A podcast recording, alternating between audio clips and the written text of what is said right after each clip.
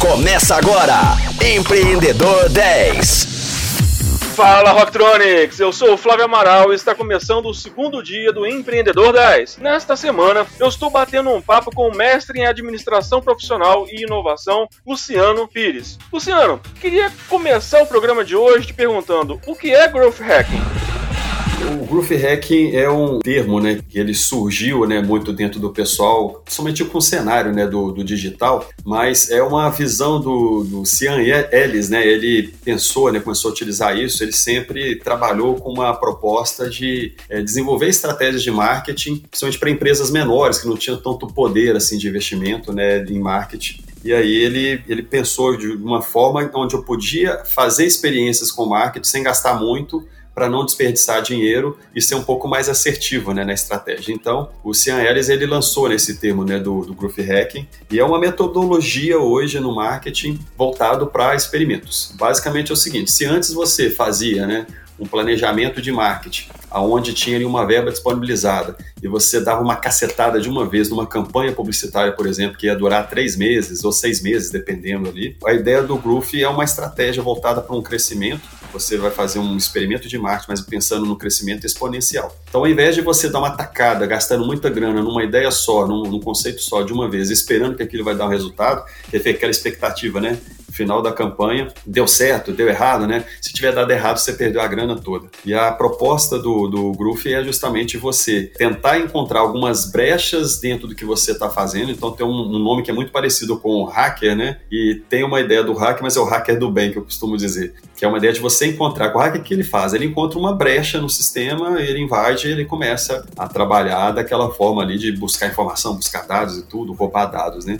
Aqui a ideia do, do hacking, você entra para poder entender aonde eu posso encontrar aqui dentro do sistema algo que eu vou testar, vai funcionar e quando eu vejo que o crescimento está legal, eu coloco mais energia, mais investimento e aquilo ali explode. Né? Então, aproveitar essas, essas ondas onde a coisa está dando muito certo. E a metodologia do, do Growth Hacking, ela pensa também de, de uma forma de que eu não, eu não vou fazer um investimento único em uma única situação. Eu faço vários experimentos é, mais ou menos quando pensando assim, um cientista que ele vai para um laboratório ali ele vai testando várias fórmulas, né? Até que uma ali vai dar certo e aquilo talvez vai ser uma mudança de vida para ele, né? Então a, a gente pensa muito assim no sentido de que eu estou experimentando com marca, experimentando com estratégias diferentes e na hora que aquela estratégia funcionou, eu posso estar soltando mais de uma ao mesmo tempo, ali é onde eu vou colocar mais investimento, mais energia. A grande vantagem disso, você acaba não correndo o risco de colocar uma verba muito grande e você perder né, tudo que você fez ali em comunicação e depois não tem mais grana para investir, né? Acabou a verba e aí está tudo perdido, né? Então, é uma metodologia que ela visa testar, aprender, né? Uma medida que você vai testando, você quer aprender o que está acontecendo ali e depois deu certo, você vai escalar. E de preferência, se é uma metodologia que você pode replicá-la de novo, né? Então, às vezes você testou uma vez, deu certo, eu vou replicar para um outro negócio, para um outro negócio e vejo se aquilo ali está funcionando e respondendo da mesma forma. Assim como alguém que descobriu algo no laboratório também, ele testou ali, né, um, um tipo de medicamento, por exemplo, e aí aquele, aquela forma que ele descobriu, né, funcionou, deu certo, deu um resultado legal e eu consigo produzir aquilo em escala, né? Então é muito nessa linha, né, o marketing pensando em experimentar e trazer um resultado. Só de curiosidade, o pessoal, por exemplo, do, do Facebook, né, e, e, o Mark Zuckerberg é um cara muito inteligente nesse sentido, ele, ele não tem apenas um Facebook hoje rodando no mundo e as pessoas estão usando ali ele vendo, às vezes perdendo um pouco de, de usuários ali pro, pro Instagram, né, e vendo que ele não está tendo o mesmo, a mesma demanda que tinha antes. Então, o que, que eles fazem? Eles estão testando provavelmente no mundo hoje 10 mil Facebooks diferentes para ele ver que ferramenta que está indo, tá indo legal, que ferramenta está gerando engajamento, o que, que ele pode implementar aqui. Ó, isso aqui deu certo, as pessoas gostaram, isso aqui trouxe mais usuários né, para dentro do, da rede social.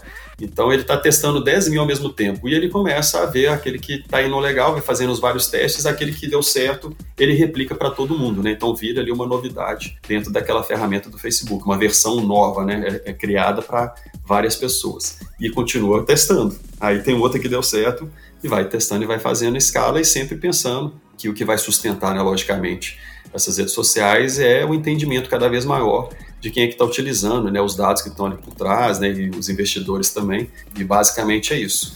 É, usando aqui como um, um último um exemplo que eu acho muito bacana, pensa o Thomas Edison testando ali para poder inventar a lâmpada, né? E aí uma frase que ficou muito conhecida dele, ele fala, né? Eu não falhei, apenas encontrei 10 mil maneiras que não funcionam, né? Então, uma funcionou, opa, o cara ficou conhecido aí mundialmente pelo ter inventado né, a, a, lâmpada. Né? Então, é muito bacana quando a gente tem essa percepção de que eu posso testar várias situações, uma delas deu certo, e isso aí é onde eu tenho que colocar mais energia e mais investimento. E quais são as premissas do Growth Hacking? Bom, uma delas eu até já comentei aqui quando falei do case do, do Facebook. Né? A, a primeira coisa, a gente tem que pensar na questão de quem são, né? Primeiro, o meu público-alvo, quem é aquela persona onde eu fiz algum tipo de movimento, algum tipo de aplicação de estratégia de marketing e ela respondeu de uma forma positiva e começou a engajar, a interagir comigo, né? A chance dela converter né, em um cliente, em um novo negócio é muito maior. Então, quando a gente está falando de testar, empreender, escalar, a primeira coisa que eu tenho que ter é informação, a base de dados, né? O que é para todas as empresas hoje que estão no mercado algo essencial. Se a gente pegar, por exemplo, a Amazon, né? É uma empresa que ela, ela trabalha o tempo inteiro tentando buscar ali quais são os estímulos que dão certo para as pessoas e automaticamente isso aí é o que vai gerar é, para eles, né, posteriormente, uma forma de repetir uma estratégia que vai dar certo, que vai escalar. Então, eles trabalham muito com essa proposta de, de experimentos e falando de uma premissa básica é essa, então, eu tenho que ter ali uma base de dados para poder trabalhar. A segunda né, premissa que eu acho importante é essa de tempo de execução, né, dos ciclos serem mais rápidos. Ele é diferente daquele marketing tradicional, como eu falei, um pouco mais extenso, com um planejamento um pouco mais amplo. A gente chama até, às vezes, de, o termo de sprints, né? Você tem sprints um, um pouco menores, né? Então, você pode colocar, por exemplo, eu tenho um primeiro aqui que vai durar uma semana e eu estou executando cinco atividades de uma vez para ver qual que vai funcionar. Aquela que deu certo, na semana seguinte eu vou colocar mais investimento nela. É, dependendo do ciclo, ele pode durar, é, talvez ali uma semana inteira, eu faço com 15 dias, por exemplo, então o sprint meu vai durar 15 dias, ou então pode durar um mês.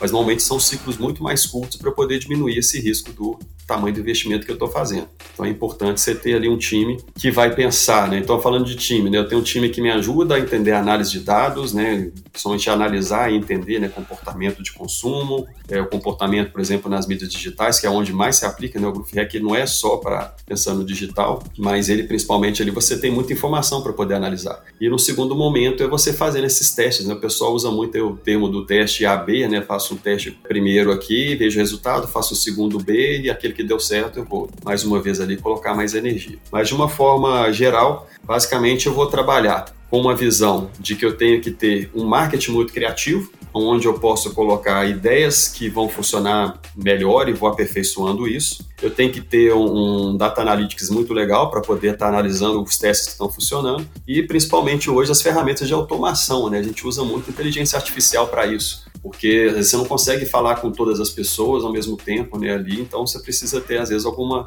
algum tipo de automação, alguma tecnologia que pode te ajudar a, por exemplo, controlar né, o tipo de mensagem, o tempo de envio daquela mensagem, um horário que é melhor para mandar a mensagem, tudo isso acaba funcionando bem.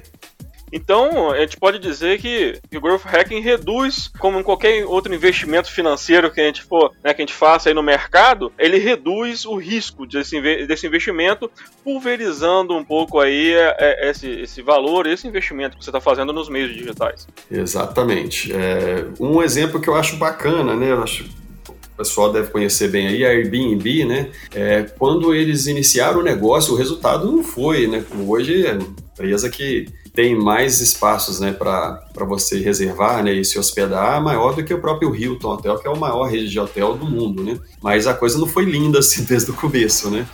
É, eles tiveram uma dificuldade porque as pessoas que estavam interessadas em disponibilizar o espaço da casa delas, né, para outras pessoas, né, estarem se hospedando, elas tiravam fotos muito ruins, né? Eram fotos que não, não era atrativo, né? E eles perceberam que quando eles fizeram o primeiro teste com câmera profissional, tiraram fotos mais legais e colocaram, o resultado foi outro. Então, se aquele teste funcionou, opa, peraí, tem uma luz no fim do túnel, né? A gente pode, às vezes, fazer um trabalho aqui para, quem sabe, pegar alguns lugares legais e começar a tirar foto mais profissional e isso vai trazer um resultado. Então, é, nesse pequeno detalhe, nesse teste que eles fizeram de fazer foto melhor, Eles contrataram fotógrafos né, em Londres, Paris, em outras cidades, fizeram esses caras tirar fotos mais bacanas ali, começaram a utilizar na plataforma e aí deu um salto absurdo de pessoas procurando, porque a imagem ela, ela diz tudo, né? A gente, 83% da nossa capacidade de percepção aí de informação é pela visão, né? Então o que instigava as pessoas na hora que você via ali aquela foto daquele lugar, você, putz, eu quero ir para esse lugar. E o Airbnb era o aplicativo ali para você chegar fácil, fazer a sua reserva e ir para aquele lugar. Então, eles aplicaram muito esse tipo de estratégia. E hoje as grandes empresas, né, hoje no mercado, como a Amazon, né, tem hoje aí um trilhão de dólares em valor de mercado, a empresa de sucesso, é, o Jeff Bezos, ele fala muito isso, né? A gente pensa, né, no sucesso, né, dos nossos experimentos, mas eu prefiro pensar de uma forma onde que vai doer talvez eu errar, mas ser lento vai me matar, porque um concorrente pode inventar alguma coisa melhor do que eu e é preferível eu matar alguma coisa que não está indo legal e eu reinventar o meu negócio do que esperar um concorrente nascer ali e acabar me derrubando porque eu estou sendo lento para tomar uma decisão. Então, uma empresa como essa, né, que, que pensa desse jeito, né, com o seu CEO pensando assim, é muito bacana, porque ele, ele fala, bom, vamos, o próprio Bill Gates, né, outro que sempre teve essa filosofia, né, vamos errar, errar e errar, e acertar cada vez mais, cada vez mais, cada vez mais. Então, o pensamento de que o erro faz parte do processo. E quando a gente fala de growth hack, é isso. O erro ele faz parte do processo, você vai errar algumas vezes, mas na hora que você acertar na veia, a coisa deslancha e aí é onde as empresas começam a crescer efetivamente. E como você explicou, né, aí a gente diminui a chance né, de eu gastar, fazer um investimento muito alto e perder de uma vez ali, enquanto poderia estar fazendo pequenos investimentos e ver aonde que a coisa vai escalar. Então essa é a proposta do Groove Hacking. Então é isso, Rocktronics. Eu vou ficando por aqui, mas não esqueça de marcar na agenda o nosso encontro de amanhã, sempre às 10 horas, com reprise às 10 da noite. Até lá! Você ouviu Empreendedor 10, só aqui, Rocktronic, inovadora.